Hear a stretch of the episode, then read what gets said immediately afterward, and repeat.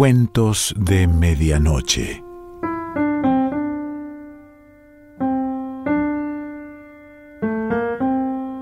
El cuento de hoy se titula El olor del infierno y pertenece a Cristina Bajo.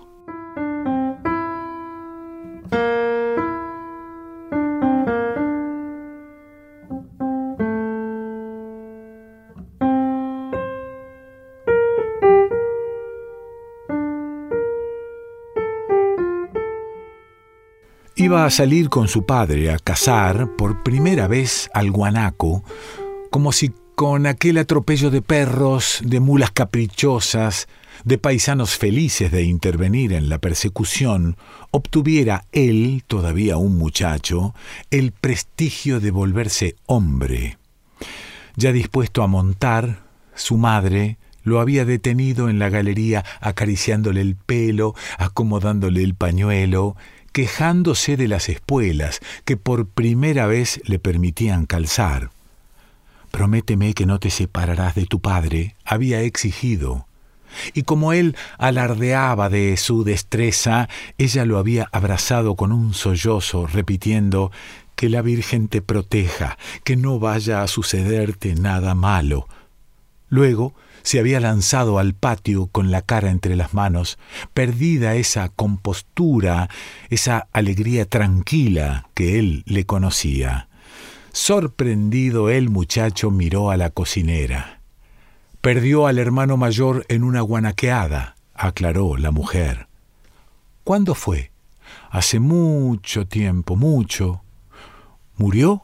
había preguntado él, pero la mestiza lo miró con los ojos biliosos, moviendo la cabeza ante su insistencia. Desapareció para el lado del Velasco. Nunca lo encontraron. Se habrá ido por ahí. A la cueva del diablo podría ser. Salieron de la finca por un llano de pastos que el viento mudaba de color al zarandearlos, pero muy pronto el terreno comenzó a volverse áspero, a trepar, a dar vueltas sobre sí. El muchacho recordó con inquietud lo que había oído decir al capataz, aquel viejo manco pero ducho como el que más con la boleadora, que en la sierra de Velasco, que tenía al frente, había túneles y galerías por donde se descendía al infierno. Su valor vaciló pero el sol benigno, la placidez del día y la bulliciosa alegría de la tropa ante la perspectiva de la matanza terminaron por tranquilizarlo.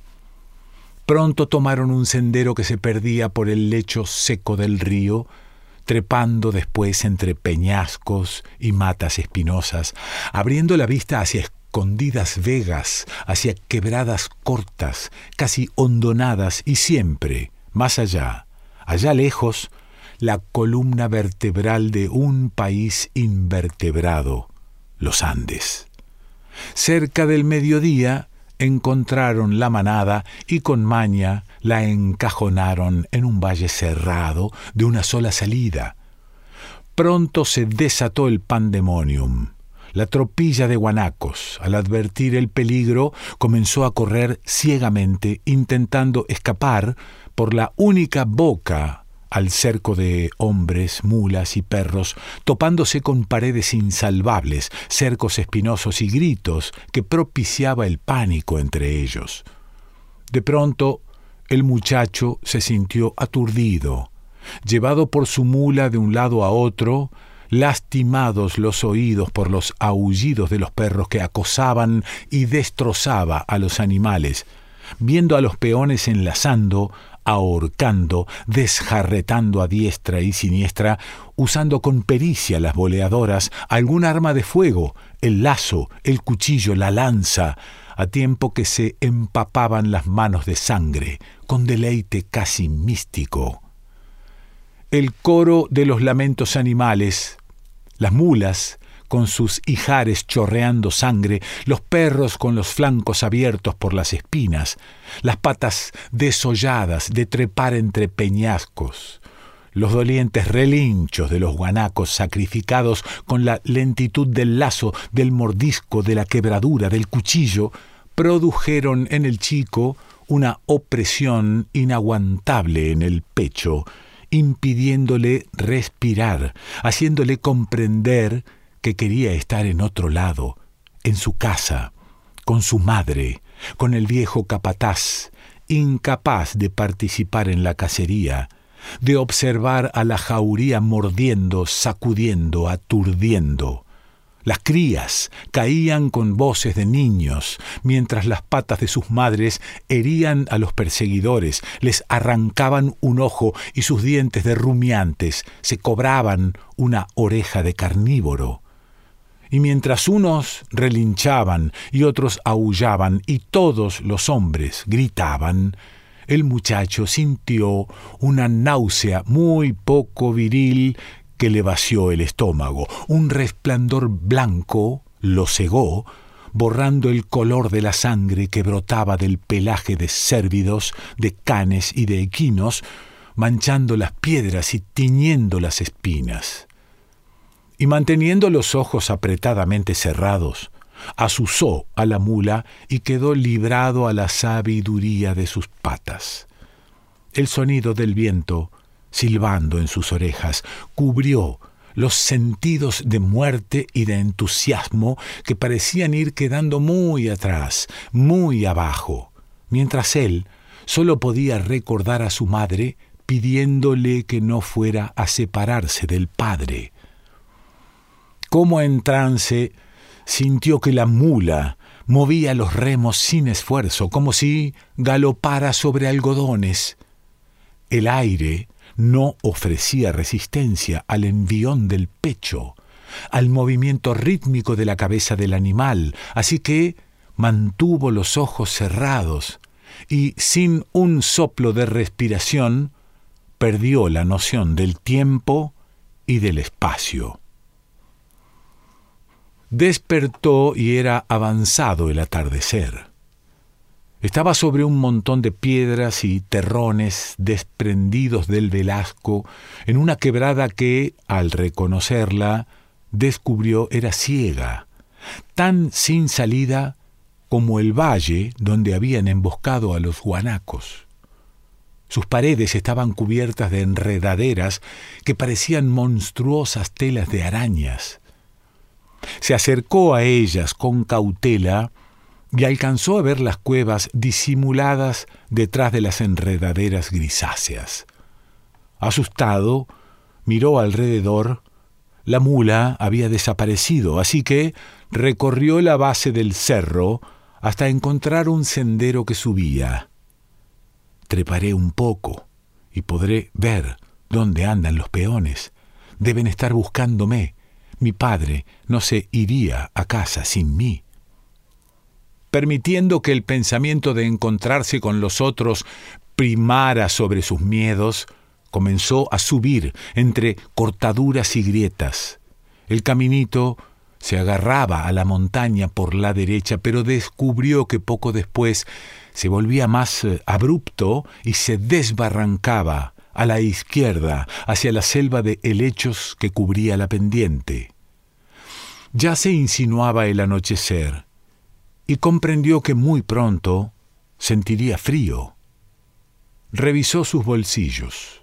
Traía el bendito yesquero que le había regalado el capataz dos días atrás, así que pudo encender una pequeña fogata. Si andaban por el valle, hacia aquel lado del cerro, los que lo buscaban verían el humo o el resplandor y vendrían por él. Se sentó sobre el sendero, recostado en la pared de la montaña, asustado, helado, hambriento, pensando que quería estar en cama, arropado, oyendo algún cuento truculento, protegido bajo la calidez de las mantas, al resplandor de las velas, tocado apenas por el aliento de la madre. Miró alrededor tratando de encontrar motivos de tranquilidad, pero con el último reflejo de claridad alcanzó a ver, aterrado, la boca de una cueva a metros de él. Comprendió, temblando, que era imposible retroceder o avanzar, porque en segundos lo envolvería la negrura. atontado por el miedo, llamó al sueño y doblando la cabeza se perdió en una confusa esperanza de irrealidad. Despertó inquieto y tembloroso. El fuego era solo brasas, y le pareció que la cueva respiraba sobre su cabeza. Muy desde el fondo de ella llegaban bramidos extraños, que topaban y retrocedían como toros peleando. Sudando bajo el frío, imaginó seres de otro mundo y al prestar atención creyó distinguir un cónclave de balbuceos y frases entrecortadas, como si una misa misteriosa se oficiara en las entrañas de piedra.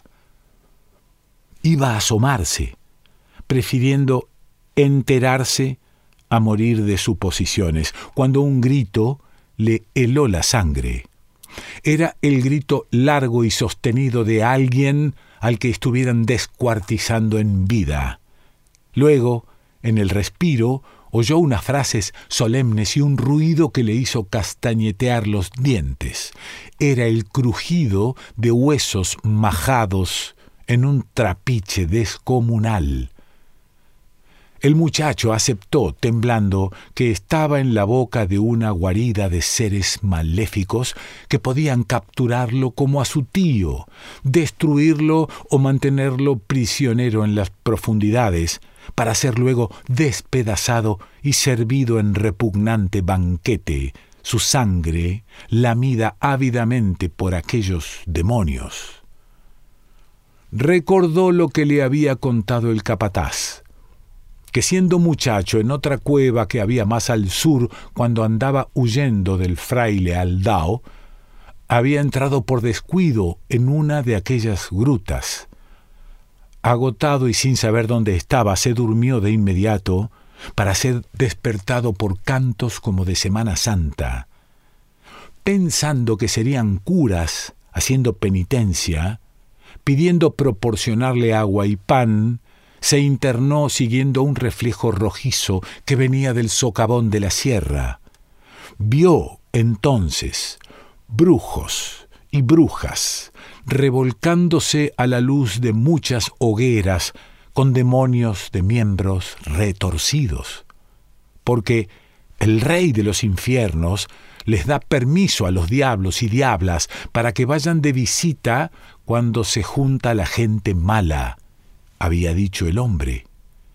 Y temiendo moverse, para no producir un ruido, una sombra delatora, había quedado estático, mirando las cuadrillas satánicas alentadas por la algarabía de una música rechinante, enloquecedora, como si se tocara para que bailasen los esqueletos convocados desde sus tumbas.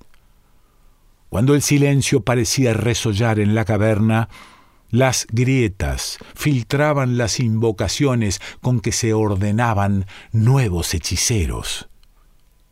El capataz le contó que el aquelarre había terminado en un hondo silencio y en la fuga de un pájaro gigantesco que, en aquel momento, el pasado se cristalizó con el presente, pues el mismo hondo silencio se hizo en el amanecer, obligando al muchacho a contener la respiración. Oyó algo que venía acercándose pesadamente hacia la salida de la cueva, raspando las paredes. Un demonio negro, de enormes alas desplegadas, salió graznando horriblemente de la gruta y batió las alas esparciendo un hedor irrespirable a heces y carne putrefacta se elevó y elevó, alejándose de allí y perdiéndose en el todavía oscuro poniente hacia lejanos picos del Famatina. El jovencito, que por efecto del miedo se había puesto de pie para huir, se despeñó al ser rozado por la punta de las alas. Cayó, pero algo parecido a sostenerlo en el aire sintió como si fuera transportado en un vuelo alucinante. pasó sobre los cerros y las hondonadas y se dirigió hacia el sol que, a ras del horizonte, encendía la gran hoguera del día. Después, en el vértigo de la caída, perdió el conocimiento no sin antes ver el campo, donde numerosos guanacos estaban muertos o moribundos. Se despertó al oír la voz de su padre, y una alegría inmensa hizo que se pusiera de pie, temblando. Pero no era el amanecer, era apenas pasado el mediodía, y, perdida la cordura, comprendió de inmediato que algo andaba mal, aunque no pudo entender qué era. Vio a su padre galopar hacia él con varios de los peones, la escopeta en alto. Quiso llamarlo, levantar los brazos, pero no oyó su propia voz. Un relincho alarmado y furioso salió de su garganta y escuchó a su padre decir Allá hay uno. Se estaba haciendo el muerto, a tiempo que azuzaba a la jauría y chiflando los peones revoleaban sobre sus cabezas lazos o boleadoras quiso huir al ver la boca de la escopeta dirigida hacia él. Intentó correr sobre sus patas temblorosas y sintió que algo quemante le traspasaba el cuerpo. Sus rodillas se doblaron e inclinó el largo y hermoso cuello. Y antes de tocar el suelo, se acordó de su madre y de que ahora lloraría también por el hijo desaparecido. Cayó el desgraciado, dijo el lazador, deteniendo la mula. No dejen que se le acerquen los perros. Quiero ese cuero para hacer una alfombra a mi señora, ordenó el patrón. Tarde será, respondió otro de los peones, pues los animales le llevaban la delantera por varios cuerpos de cabalgadura. La jauría rodeó al guanaco caído y de pronto, husmeando y gruñendo, los perros comenzaron a aullar con verdadero dolor, ese dolor animal que no es el del golpe o de la enfermedad. Y mientras gemían, las cabezas gachas, incapaces de demostrar de otra forma su aflicción, movían las colas y miraban hacia los hombres. ¿Qué pasa? Se sobresaltó el patrón y se le cruzó con un escalofrío el pensamiento desde que hacía una hora no veía al muchacho. Alejándose, se metió entre la perrada. Allí, en el redondel de las fauces y de peones que se iban acercando, descubrió el cuerpo de su único hijo varón, el que había llevado a cazar para que se hiciera hombre. El muchacho agonizaba, pero alcanzó a dedicar a su padre una mirada, una mirada larga, dulce y grave, la mirada de los venados, de los guanacos, de las vicuñas y las sensibles llamas, la de los animales que trepan los cerros desde el extremo noroeste hasta el extremo sur de la Argentina.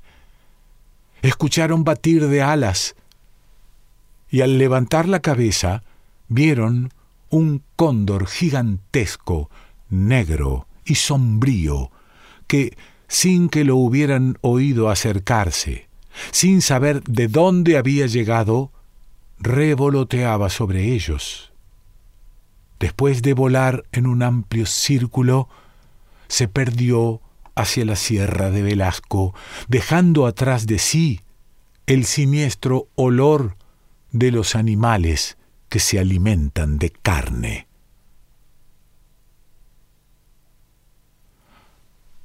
Cristina Bajo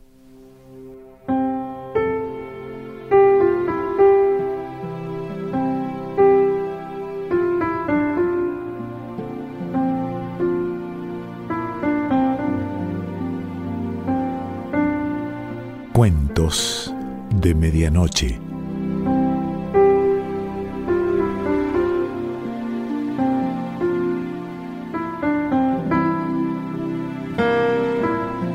Selección Pancho Mondino.